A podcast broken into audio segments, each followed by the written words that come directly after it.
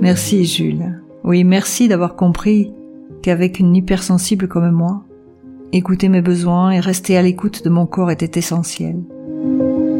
J'adore ces préliminaires longs, doux et lents qui nous permettent de créer cette connexion qui amplifie mon désir. Hey, bienvenue dans Hello's, le podcast pour les femmes qui osent croire en la magie du féminin je m'appelle Dominique Bons, je suis coach spécialisé en hypersensibilité et auteur de textes sensuels et thérapeutiques. Alors je suis ravie de te retrouver pour cette nouvelle lettre H, après cet intermède de 15 jours où j'ai laissé la parole aux femmes qui souhaitaient témoigner et défendre la cause des femmes. Alors oui, c'est avec la lettre H que nous nous retrouvons aujourd'hui. H comme euh, hypersensibilité et son impact sur notre vie amoureuse et sexuelle. Nous allons voir comment l'hypersensibilité associée à la sexualité peut devenir une hypersensualité et nous permettre d'être pleinement femme. Alors oui, cet épisode, c'est un voyage au cœur de l'hypersensibilité intime et sensuelle. Mais là, je vais laisser la place à Elisa. C'est à toi, Elisa. Vas-y, tu peux lire ta lettre.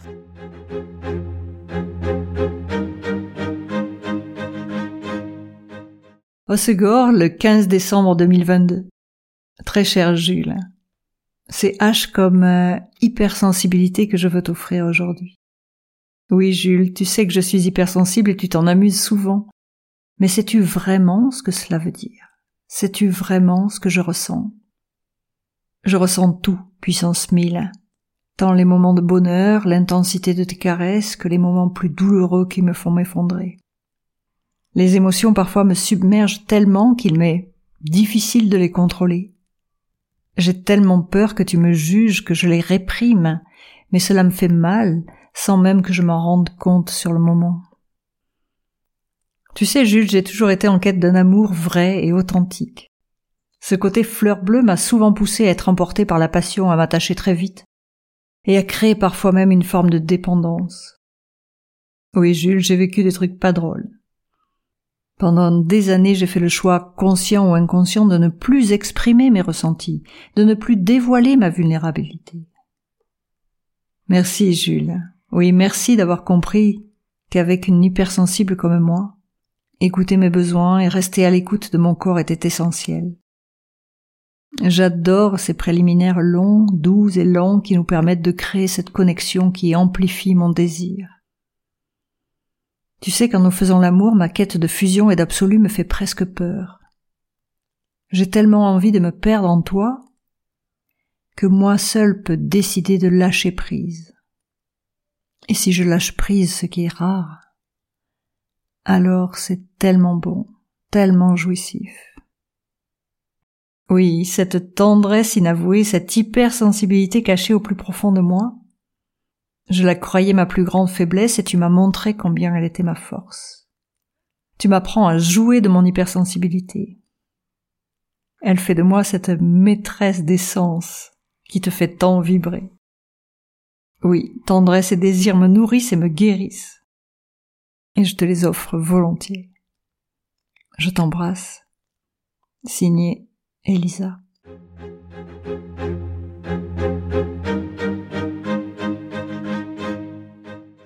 Quand j'accompagne des hypersensibles, une des premières des choses que je leur fais faire, c'est un test.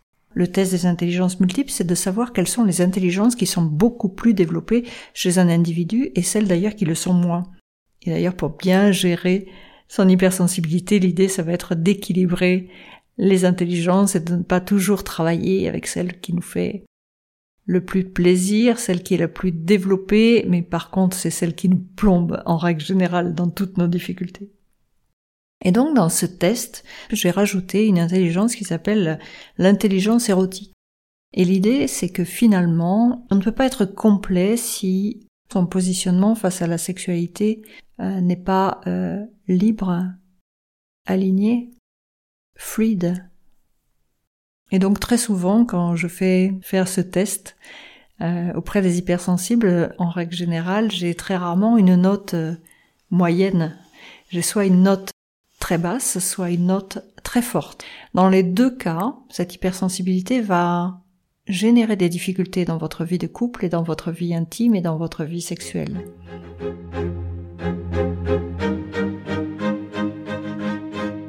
Alors pendant toute la période des fêtes, vous pouvez tester gratuitement votre intelligence érotique.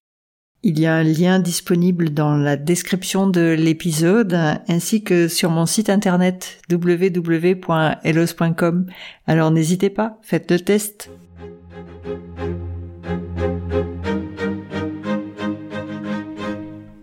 Alors je me souviens d'une femme qui venait pour une reconversion professionnelle et à qui je fais faire le test d'intelligence multiple. Et donc je lui envoie le lien, elle répond à ses questions et on fait le bilan.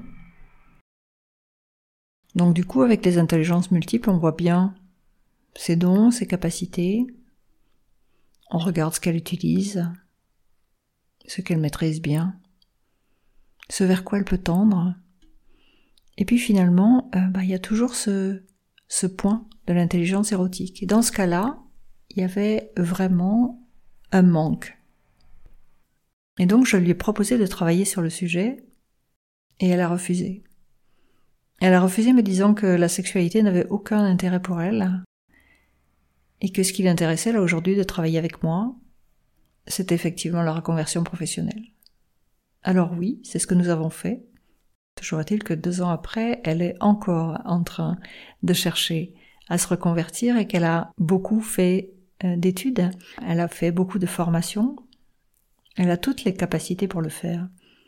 En revanche, il y a quelque chose qu'elle ne sait pas faire. Elle ne sait pas se vendre. Et se vendre, ce n'est pas que faire du marketing. Se vendre, c'est aussi aller gratter du côté de l'intelligence érotique et pourquoi elle est faible. Et pourquoi il y a cette forme d'hypersensibilité au niveau de la sexualité. Et là, cette hypersensibilité au niveau de la sexualité, ça se traduit par un manque de sexualité.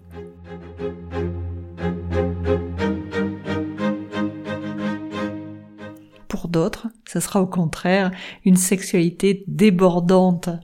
Vous savez, ces gens qui passent de l'un à l'autre, ou pas forcément de l'un à l'autre, mais en tout cas qui n'ont aucune envie de s'engager, qui ont peur de l'engagement, qui ont envie d'avoir des shoots émotionnels et sexuels intenses, et qui cependant se demandent toujours pourquoi ils ne sont pas alignés, pourquoi ils ne sont pas satisfaits.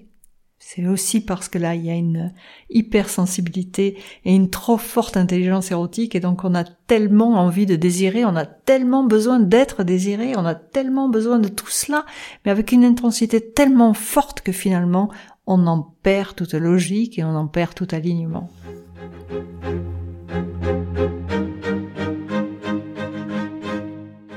Bon, tout ça pour dire que hypersensibilité et sexualité, ça peut marcher ensemble et d'ailleurs, euh, on peut essayer d'équilibrer son hypersensibilité par le biais de la sexualité. Ça vous étonne? Ben, Je vais essayer de vous expliquer. La sexualité chez les hypersensibles, ça cristallise avec davantage d'intensité, avec des ressentis, avec des incertitudes, avec des difficultés à se connecter à l'autre et à se connecter à soi. En plus, il ne faut pas oublier que beaucoup de gens ont vécu des événements traumatiques dans leur histoire, dans, leur, euh, dans leurs histoires de couple passés. Et forcément, chez un hypersensible, ça a beaucoup plus d'impact dans le rapport à l'intime. Alors c'est quoi les différents problèmes que peut rencontrer un hypersensible dans la sexualité? Ben écoutez, si vous en rencontrez dans votre sexualité et que vous ne sachez pas que vous êtes hypersensible, peut-être que c'est une piste, peut-être que ce sera une piste. Alors en règle générale, un hypersensible a une quête d'absolu, une envie de fusion, de compréhension totale de l'autre. Et euh, en général, ça fait peur à l'autre. Ensuite, il a envie que l'autre pense comme lui, il a envie que l'autre le comprenne sans avoir à parler. Et ça, hypersensible ou pas, c'est comme un peu pas de bras, pas de chocolat, et eh ben là c'est pas de mots, pas de sexe. Ou en tout cas, pas de bon sexe.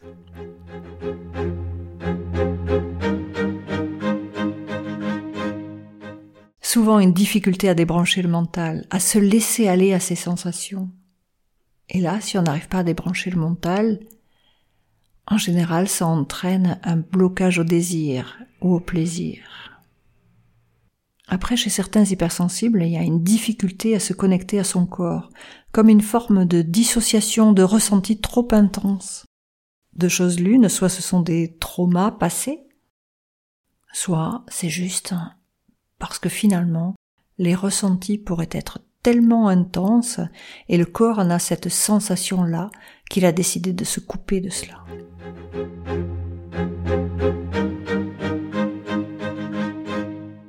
Après, il y a un autre cas d'hypersensibilité. C'est ceux qui, au contraire, sont à la recherche de sensations fortes pour se sentir vivants. Et du coup, ils ont une libido débordante. Ils subliment le charnel. Ou alors, au contraire, euh, ils déplacent la libido dans le spirituel, comme ça au moins, on peut pas se faire mal. On reste coupé du corps. On ne parle que de sexualité sacrée, spirituelle, puisque le corps est difficile à investir.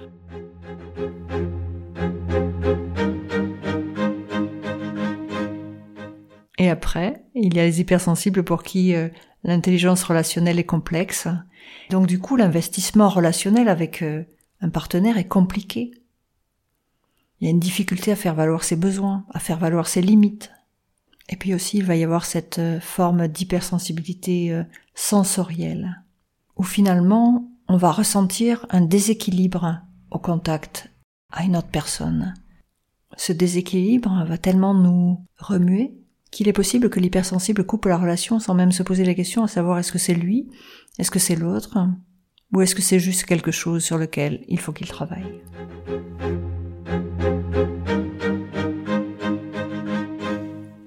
Alors souvent, il y a des mécanismes de régulation avec un mode de fonctionnement on-off. La personne se sent en confiance, alors elle donne tout, tout, tout, tout, ce qui peut engendrer un sentiment de vulnérabilité. Terrible. Et puis hop, il se passe quelque chose, et là, à ce moment-là, il y a une tentative pour se protéger en reprenant le contrôle avec une prise de recul, voire une coupure de la relation, un truc de dingue, ça peut être fulgurant, instantané. Alors peut-être que vous avez connu ça dans vos relations, vous vous reconnaissez. Et alors vous allez vous demander comment fait-on pour vivre une intimité harmonieuse et respectueuse de soi et de l'autre. L'idée c'est de mettre son hypersensibilité au centre de sa sexualité. Ça ne veut pas forcément dire la stimulation des zones érogènes. Ce n'est pas que ça, mais c'est avant tout sa manière à soi d'être en lien avec les autres. On met l'hypersensibilité au centre du couple. On explique à l'autre ce qu'on aimerait, ce qu'on ne peut pas, ce qui est complexe, ce qui est trop puissant, ce qui est trop fort. L'idée, c'est de communiquer son mode de fonctionnement dans l'intime. Oui, dans l'intime. Que risquez-vous à montrer votre vulnérabilité? Je sais, certaines me diront, mais j'ai pris des coups dans le passé. Vous avez pris des coups, mais, vous n'aviez pas montré, vous n'aviez pas expliqué votre vulnérabilité. Je parle pas forcément de coups physiques, hein. je parle de coups plutôt émotionnels. Mais je pense que vous n'aviez pas vraiment expliqué votre mode de fonctionnement. Parce que expliquer sa vulnérabilité, c'est le meilleur moyen pour se rendre compte si le partenaire en face vous respecte. Demander ce dont on a envie, c'est le meilleur moyen pour se rendre compte si votre partenaire vous écoute et est attentif à vos désirs. Et puis aussi l'hypersensibilité. On dit toujours que l'hypersensibilité est source de créativité, alors pourquoi ne mettriez-vous pas cette créativité au service de votre sexualité? La sexualité, c'est pas une norme, on n'est pas obligé de faire ce qu'on voit dans les films, on n'est pas obligé de faire tous la même chose. On peut s'offrir une palette de sensations et d'émotions variées et intenses.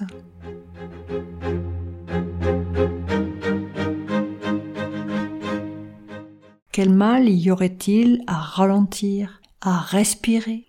Quel mal y aurait-il à être en connexion à son corps plutôt qu'à son mental? Est-ce que vous pourriez vous l'autoriser? Quel mal y aurait-il à dire à votre partenaire que vous avez une sensibilité terrible quant à l'odorat?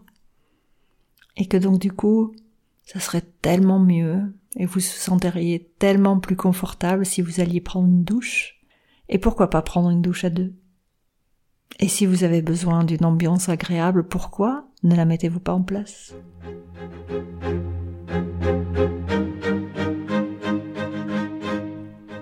Et puis vous savez, peut-être que vous êtes comme moi, c'est-à-dire que même à des moments hyper agréables, il se passe quelque chose, il y a comme un déclic. Et soudain, ça ne va plus. Un mot, une parole, une position, peu importe, quelque chose que l'autre ne voulait pas du tout suggérer, et pourtant vous l'avez pris de l'abus, de la soumission, un désir forcé. Et là, il est grand temps d'en parler. Il est grand temps d'en parler. Il est grand temps aussi, par exemple, sous forme de jeu, de définir avec votre partenaire un geste ou un, ou un mot qui n'aura rien à voir avec la situation et qui aura pour but de mettre fin à cette activité agréable qui soudainement était devenue très désagréable, sans que cela vexe l'autre. Vous savez, l'autre n'est pas forcément responsable de tous vos maux. Donc accepter son hypersensibilité, en parler avec ses partenaires, c'est vraiment quelque chose d'essentiel.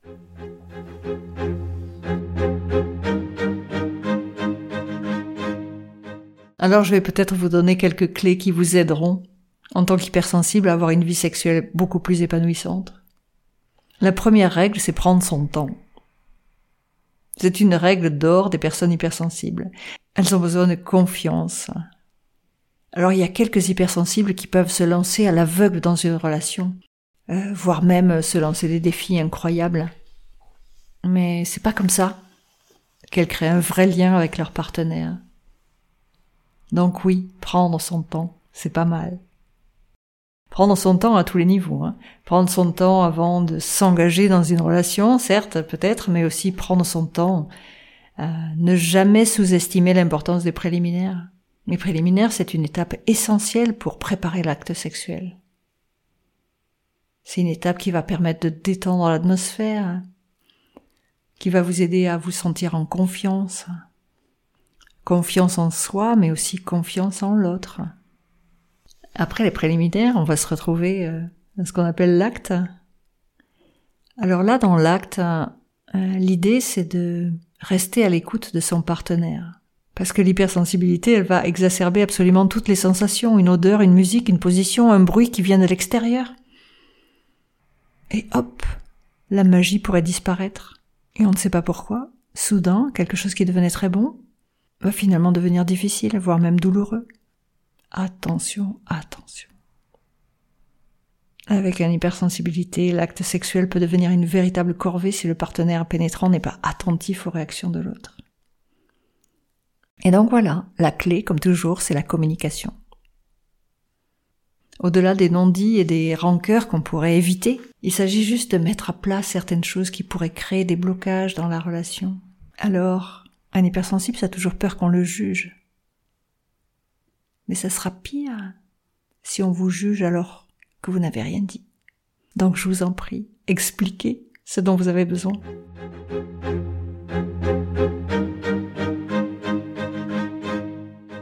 Et dernière règle, c'est qu'un hypersensible en général, c'est hyper empathique. Alors vous êtes capable d'aimer pour deux, vous êtes capable d'intérioriser vos besoins au profit de l'autre, vous êtes capable de ne rien dire même si ça ne vous fait pas plaisir alors là, il est temps de mettre fin à tout cela et de penser à vous, car hypersensibilité et sexualité, c'est votre affaire, c'est à vous de devenir hypersensuel et c'est à vous de prendre les choses en main. Donc, expliquez ce dont vous avez besoin, testez ce dont vous avez envie, ne soyez pas le jouet de l'autre, mais jouez à deux, ou en tout cas, soyez maître du jeu. C'est comme ça que l'hypersensibilité va devenir une hypersensualité et vous deviendrez la maîtresse des sens à tous les niveaux. Allez, je vous embrasse et puis on pourrait en parler beaucoup plus longtemps et on en parlera très certainement dans un groupe de femmes.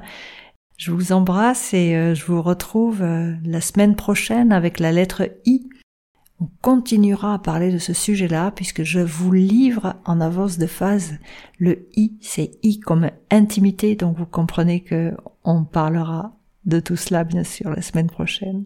Je vous embrasse et bientôt.